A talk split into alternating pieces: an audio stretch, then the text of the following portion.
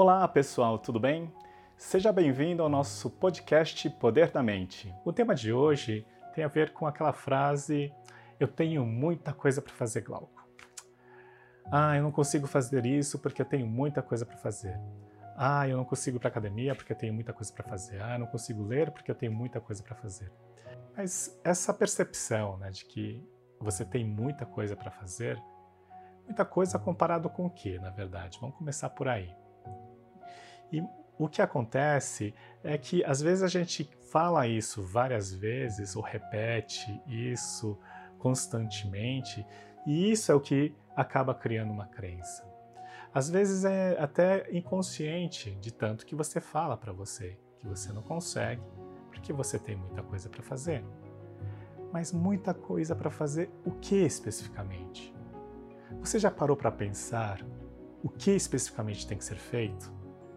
Às vezes parece que nós temos um balde sem fundo onde a gente vai colocando todas as tarefas que têm que ser feitas, sem saber aquilo que é importante, urgente, mas a gente só vai lembrando no dia a dia o que tem que ser feito e no final do dia a gente tem aquela percepção de que a gente tem muita coisa para fazer porque talvez não fez metade. E não fez metade daquilo talvez que a gente nem se lembre do que tem que ser feito, porque a gente só vai acumulando pensamentos daquilo que tem que ser feito. E o mais agravante é que a gente vive numa geração do imediatismo. A própria tecnologia acaba, acaba nos influenciando negativamente. O WhatsApp, por exemplo, ele gera essa percepção do imediatismo.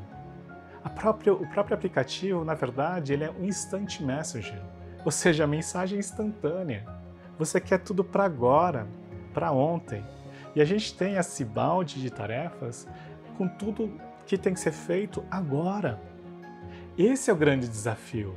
E é por isso que a gente acaba criando essa percepção de que a gente não consegue dar conta, porque parece que tem muita coisa para fazer. Mas você já parou para pensar e, e realmente entender o que especificamente tem que ser feito? Em que momento é possível fazer? Essa é, um, é a dificuldade ou a, a, o desafio do dia a dia e que acaba gerando, inclusive, como consequência, outras crenças. Crenças de que é incapaz, que não consegue, por quê? Ah, a gente acaba não conseguindo realizar tudo que a gente espera realizar e aquilo gera apenas uma representação interna de que ah, eu não sou capaz de dar conta daquilo que eu tenho que fazer. Mas vamos começar a desconstruir aquilo que você tem que fazer.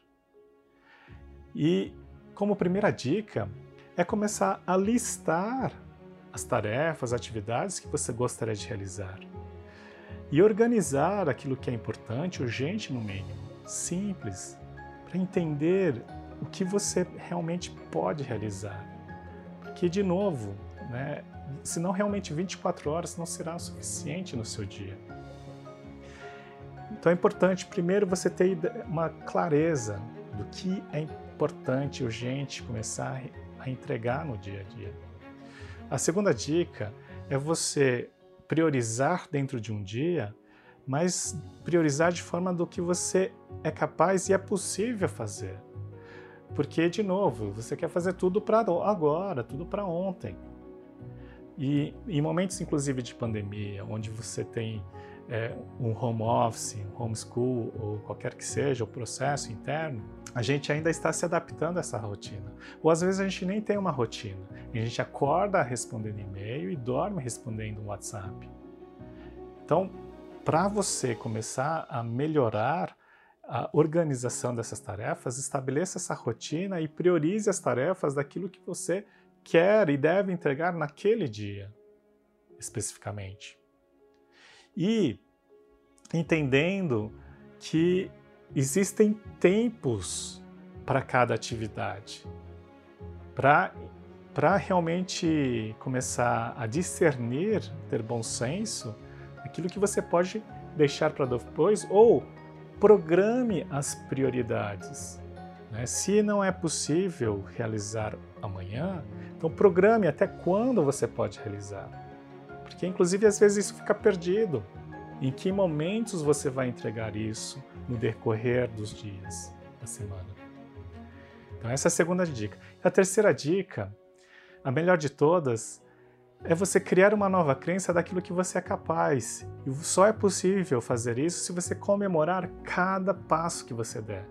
Então, a cada tarefa que você realizar, a cada atividade que você realizar, comemore, porque você vai começar a criar representação interna de que você é capaz de fazer. E isso vai gerar mais dopamina e vai aumentar. Vai ser uma, uma nova rotina, um novo loop e vai aumentar o seu poder de entrega, de motivação, de resiliência, inclusive.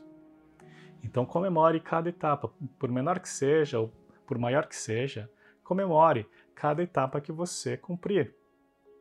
E isso vai criar essa crença de que você é capaz, junto com a desconstrução do que você tem que fazer, ou do que deve ser feito, o que pode ser feito né, no seu dia. Então, é isso aí. Organize sua lista, crie uma rotina priori e priorize as atividades daquilo que é possível realizar e comemore cada atividade que você entregar. E isso vai te dar talvez um novo equilíbrio de como você vai organizar as tarefas. Posteriormente você vai melhorar essa organização, enfim, mas comece pequeno. Organize, organize esses pensamentos, ok? Eu espero ter contribuído de alguma maneira. Um forte abraço a todos, gratidão.